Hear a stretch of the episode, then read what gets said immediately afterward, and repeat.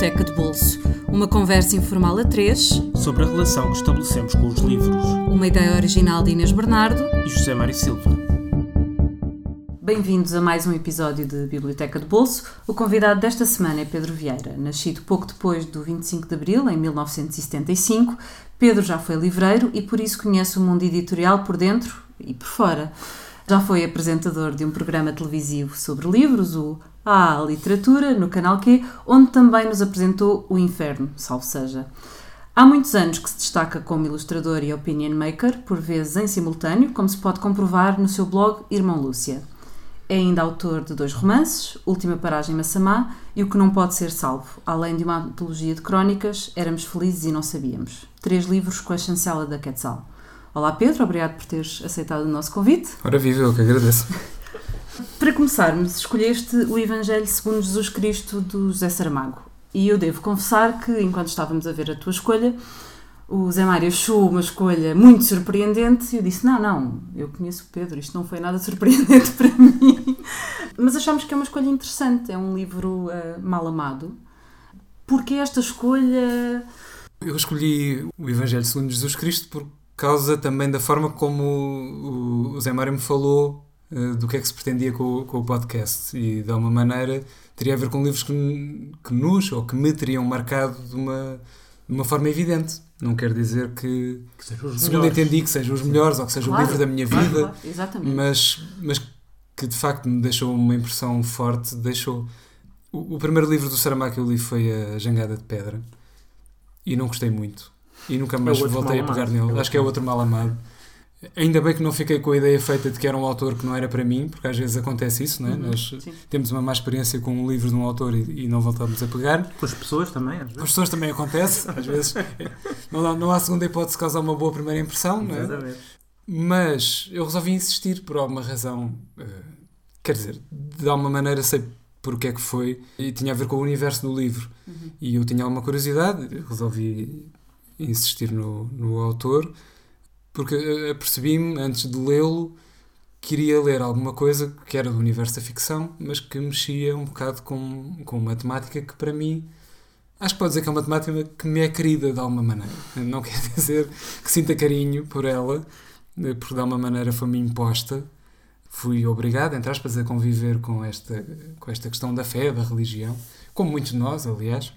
Embora eu acho que isso tende a diluir-se, mas sempre foi uma coisa que me assaltou muito e, e, fiz aquele percurso clássico da criança que nasce no contexto católico e, e depois sofre algum afastamento, uma coisa perfeitamente normal, banal, mas não tinha muita ideia de que isso fosse uma coisa explorada em literatura. E quando me deparei com esse livro, eh, resolvi eh, lê-lo e de facto cumpre os requisitos do, do podcast. Foi um, um livro que me ficou para sempre na memória. É dos poucos livros que eu reli, eu não tenho muito hábito de reler os livros, porque eu gosto de ficar com a impressão e, e se calhar às vezes fantasio um bocado o relacionamento que tive com, com determinado livro, mas gosto de ficar com aquela imagem inicial. Eh, se calhar se viver mais anos, eventualmente posso reconsiderar isto e quando releste, o que é que tinha mudado? Em ti ou no livro? Eu, se calhar, fiz um intervalo muito pequeno, hum. porque foi um entusiasmo tão grande que, passado pouco tempo, reli o livro. E, e, e só conseguia pensar, isto faz muito sentido, porque eu tinha-me habituado a crescer com uma imagem de Jesus Cristo que me foi apresentada numa perspectiva de, de temor, de reverência e, e que devia tê-lo em consideração por via do não do Novo Testamento que tem os melhores sentimentos do mundo mas por via do, do medo e, e, e do respeito e do, e do, castigo que é mais Antigo Testamento mas da maneira como foi apresentado não havia diferença nenhuma é? uhum. é? porque na prática é preciso fazer um outro tipo de leitura a esses textos para sabermos distinguir porque quando a, a religião está proletarizada digamos assim e quando nos é passada essa, esses valores e essa informação, as coisas misturam-se um bocado. E o facto de, de Deus ser inquestionável e tanto poder agraciar-nos como punir-nos, isso para mim sempre foi uma coisa que foi um dado adquirido. E ali, essa dimensão do, do divino ter sido retirada de Jesus e ter sido apresentado pelo José Saramago como um homem, uhum. com dúvidas, apesar de estarem lá os episódios bíblicos do Novo Testamento, a questão dos milagres e, e dele se ter uh, valido disso também para compor a narrativa.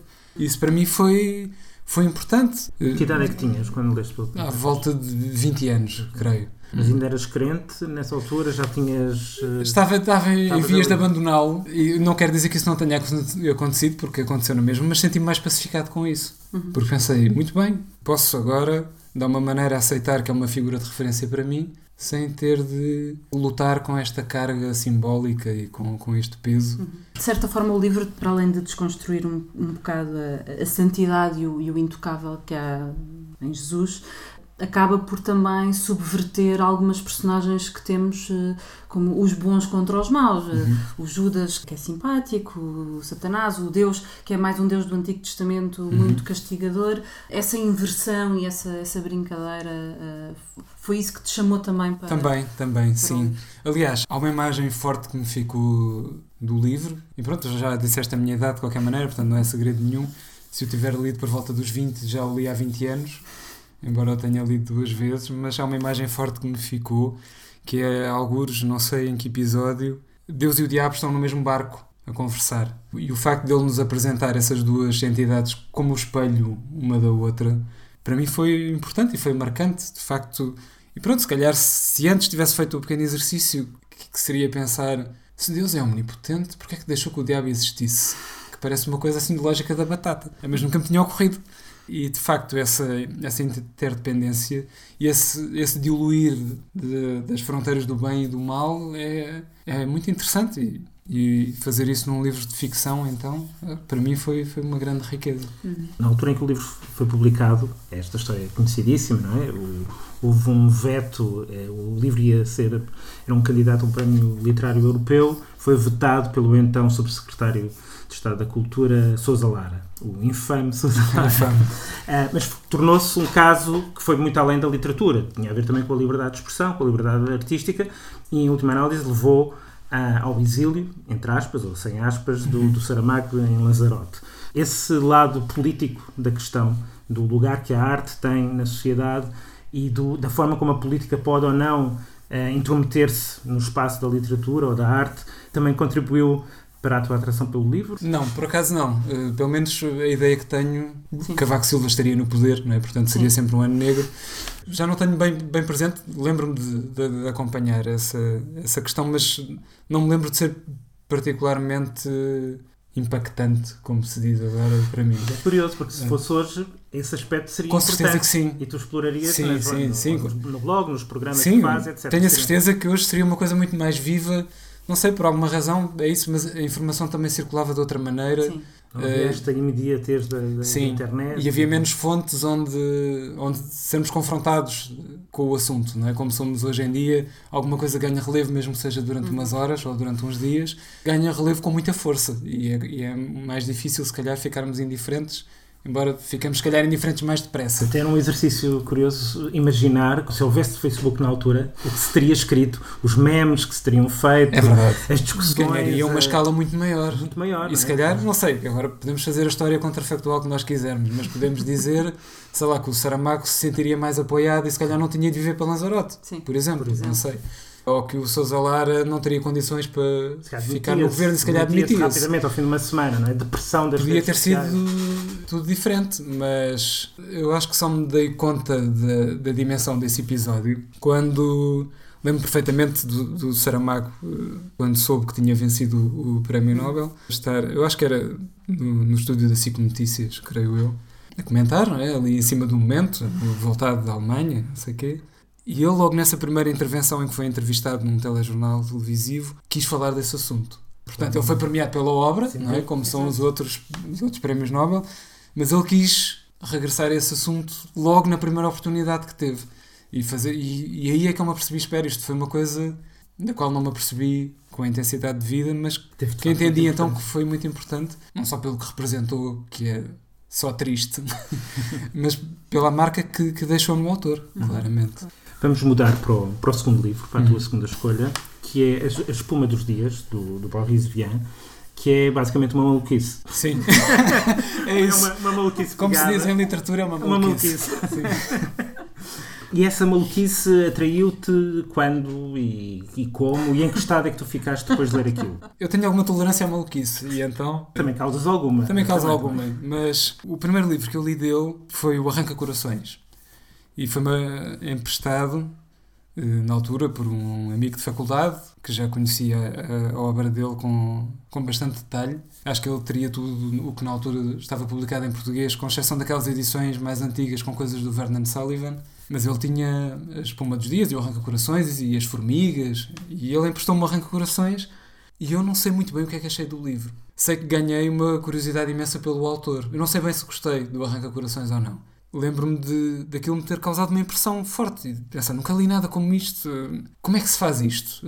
Porquê é que alguém faz uma coisa é como vem, esta? É? De onde é que isto vem? E, na altura eu, eu era estudante de, de publicidade e marketing na, na ESCS e delirava com o facto de uma pessoa ter escrito um livro em que havia eh, filhos com nomes de marcas que havia o Citroën, era, era, um, era um dos filhos eh, de uma das famílias do, do Arranca Corações. E, e, depois o Jaime Morto, aquela alma meio penada que, que, se arrastava pelo livro. E foi a partir daí que ganhei alguma, alguma curiosidade. Depois de ter lido esse livro, comprei As Formigas, que é um livro de, de contos, e pronto, e aí fiquei rendido absolutamente a dimensão do absurdo, do, do sadismo, do, do, do disparate. De, dos anacronismos, pronto, fiquei, fiquei mesmo rendido ao autor, comecei a tentar pesquisar um bocadinho sobre ele, depois comecei a perceber que ele tinha uma personalidade que é muito charmosa e que é fácil gostarmos de um tipo que é músico, trompetista, trompetista é? escritor, eh, engenheiro e, e, portanto aquela coisa meio renascentista não é? de, um, de um tipo do século XX é muito encantadora. E depois foi um processo, digamos, natural. Acabei por. Uh... Mas o que é que a espuma dos dias espuma dos dias em relação aos outros? Tem que... uma coisa que para mim é muito distinta e eu não gosto igualmente de todos os livros, embora me divirta quase sempre, mas, por exemplo, li Erva Vermelha e não foi uma coisa que me tenha ficado uh, muito presente sequer. Mas a espuma dos dias tem uma coisa para mim que é determinante e que é o seguinte: eu, o meu lado romântico nunca foi muito vivo não sei se há alguma razão particular para isso, mas nunca fui um grande amigo do, do romantismo. Mas quando li A Espuma dos Dias, percebi que se podia ser romântico de uma maneira cool. Ou de uma maneira Colin. Colin, Colin, que é o uh, E de facto, aquele embrulho, essa, essa maluquice, eu sempre fui mais virado, ou durante muito tempo era mais virado para a questão da, das artes visuais do que propriamente para a literatura e depois inverteu-se um bocadinho comecei a ganhar mais interesse pela escrita do que pelas artes visuais. Mas quando se lida um bocadinho com as artes visuais, nós lemos a espuma dos dias e, e reconhecemos algumas correntes no livro, surrealismo, dadaísmo, aquelas coisas estão ali misturadas. Só que estás a ver isso escrito e não em performances ou, ou em pintura. E isso é, é, muito interessante. E depois há a dimensão que é uma história de amor muito bonita, contada de uma forma desconcertante e portanto já é legítimo gostar de uma coisa lamechas como a espuma dos dias. O Ramon Cano dizia que era o mais pungente dos romances de amor contemporâneos, contemporâneos na altura, não é? Uhum. Um, estamos a falar, isto é um livro de 1940. Desses anos 40, não é? 47, creio eu, 46 ou 47 portanto, pós-guerra. Para além da loucura toda, aquilo não deixa de ser uma história de amor a sério. Sim. E triste. E, muito trágica. triste. E muito trágica, sim. A rapariga que morre por ter um nenúfar no pulmão, que é uma, uma Essa imagem é muito bonita, sim. Lindíssima, não é? E ele consegue o, que o nenúfar vá recuando quando leva flores, não é? E a atmosfera... Cerca, a, cerca o nenúfar de flores. Sim. Para assustar o nenúfar. Para tentar assustar o nenúfar. A atmosfera do quarto onde ela está muda e a disposição, os ambientes mudam consoante estamos confrontados com o otimismo do Colin ou a doença dela, da Chloe. E depois ainda há um, uma espécie de comic relief do outro amigo do Colin que tem, é? que tem um, uma obsessão uh, com o Jean-Paul Sartre, que se não me engano é o Jean-Sol Partre, é. e, que tem, e que tem uma, uma obsessão compulsiva em colecionar ignora os a namorada e que ignora só, a namorada pensa no filósofo só é? pensa no filósofo e nas várias edições dos vários livros do filósofo. Se ele fosse nosso convidado só trazia livros do Sartre. Exato, muito provavelmente. E essa mistura é arrebatadora de facto, é um livro que eu vou guardar sempre, não o reli não sei se vou fazê-lo alguma vez porque tenho uma imagem tão, tão pungente, lá está, daquela, daquela história que não quero modificá-la prefiro que fique, que fique onde está e ficar com essa, com essa primeira impressão. Com uma imagem tão precisa do, do livro, não foste ver depois a, a adaptação ao cinema do, do Gondry? Fui, mas não, não sei muito bem o que é que achei do filme. é um bocado, quer dizer, o lugar comum não é da pessoa gostar sempre mais do, do livro. E ali, quando, quando eu vi que o, que o filme ia estrear, pensei, boa, incrível, vou voltar a revisitar esta história. Mas depois ver aquilo materializado em imagens, acho que perdi um bocado o encanto por isso. Não precisava de ver o, o fisicamente o piano Uhum. cocktail bar, ou como é que se chama? E a casa que. E a casa. não, não precisava de ver isso, de facto. Não, não, não estou arrependido de ter ido ao cinema ver o filme, mas, mas não, não acrescentou nada, não, não Isso tenho essa não, ideia. não te deu vontade de regressar ao livro para, para te certificares de que a tua Não, versão não. era verdadeira ou ficaste com medo de voltar ao livro e de ver que não era afinal Se calhar sim.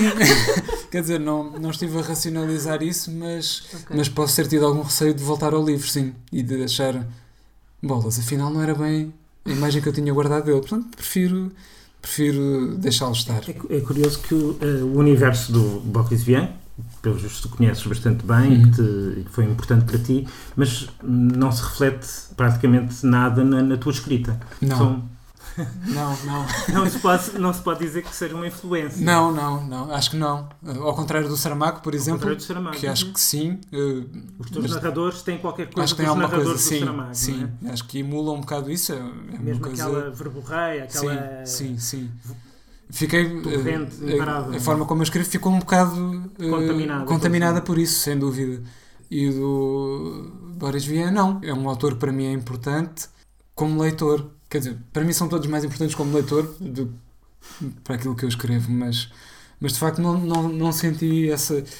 Não tenho atração por escrever dentro desse tipo de universos eh, ou, ou com aqueles códigos narrativos, mas fico deslumbrado com ele. Até porque é um autor, o Boris Vian, que não pode parecer que é fácil imitá-lo, mas não é. Ou seja, não há propriamente grandes epígonos dele, Não. porque eh, pode ser até fácil de imitar, mas é quase impossível fazer como ele fazia. Sim. Aquela, mesmo Isso- aquele delírio todo. Sim, seria uma coisa É. depois muito plástica, acho eu, não é? E, e ir- ir-se-ia perceber que não se ia alcançar aquilo era que ele só, fez. que era não é? só uma cópia. Que era é? só uma cópia. uma sim. fotocópia, Sim, um ersatz. isso.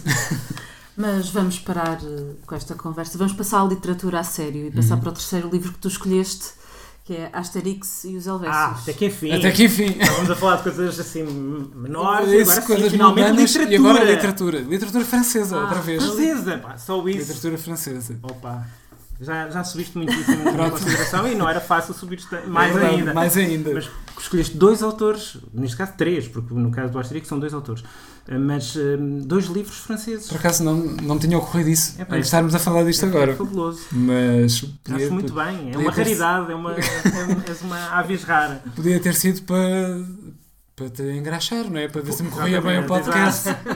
Mas Espero Mas que não não tenha foi. sido por isso. por acaso Foi não. por questões eh, afetivas. Pá, sim, sim. eh, Quer e dizer, porquê este? este em particular, porque eu adoro o universo do Asterix mesmo de uma forma emocional. E compro sempre os livros novos e eles foram perdendo algum gás. Só há um livro que eu não comprei e que é aquele em que aparecem extraterrestres. Quando o Derrezou mostrou que já estava a Gaga. ficar gaga, coitado, eh, tem direito à sua reforma. E ainda bem que a coisa foi redirecionada, reformou-se e, E voltei a comprar. E acho que Está a melhorar outra Sim, vez. este, este, Este último, último- com o Wikileaks acho que ficou muito no espírito do que eram os outros. Mas Julian Assange, não é? Julian Assange Exato. da antiguidade. Mas o Asterix e os Helvécios para mim é muito importante porque é um dos meus preferidos. E esta, esta relação emocional com os livros do Asterix acaba por ser construída em volta de, de momentos da minha infância que foram muito bons. E eu não tenho uma imagem particularmente idílica da infância. Não acho nada que tenha sido uma época particularmente feliz para mim. Sobretudo circunstâncias de, de família, de crescimento. E portanto não tenho nada daquela questão, ah, os tempos de criança, não. eh, prefiro de longe os meus tempos de adulto. Eh, mas era uma espécie de ilhas. Os livros do Asterix para mim eram sempre um motivo de, de grande gado. Eu podia mergulhar neles e, e- e mergulhava de facto naquele universo. E sentias-te afastado do, do Sentia, costume? sentia, É tipo sentia. cápsula, sim, tipo cápsula. sim. E depois há, há, há aquela questão que é muito eh, falada acerca do- dos livros do, do Asterix, em que a pessoa vai mudando um bocadinho a impressão conforme os anos passam. e ao contrário do que faço com os outros, revisito-os com, com alguma regularidade e é muito fácil ao longo do tempo ir descobrindo coisas novas. E o Asterix e os Helvécios está cheio de detalhes hilariantes e de coisas que têm a ver com a Suíça. E a Suíça é Deve ser. Nisso, vou tirar um bocadinho deste chocolate. Não é um quadradinho, é uma piramidezinha, uma piramidezinha. Pronto, para acompanhar a Suíça, que deve ser muito provavelmente o país mais chato do mundo, mais higiênico do mundo, é completamente uh, esmigalhado nas páginas do Asterix e os Helvécios. E depois há outra coisa, que é, e que, de que só me dei conta mais tarde, que havia uma linha de continuidade uh, ao longo do tempo, o registro das ilustrações do Derrezo foi mudando.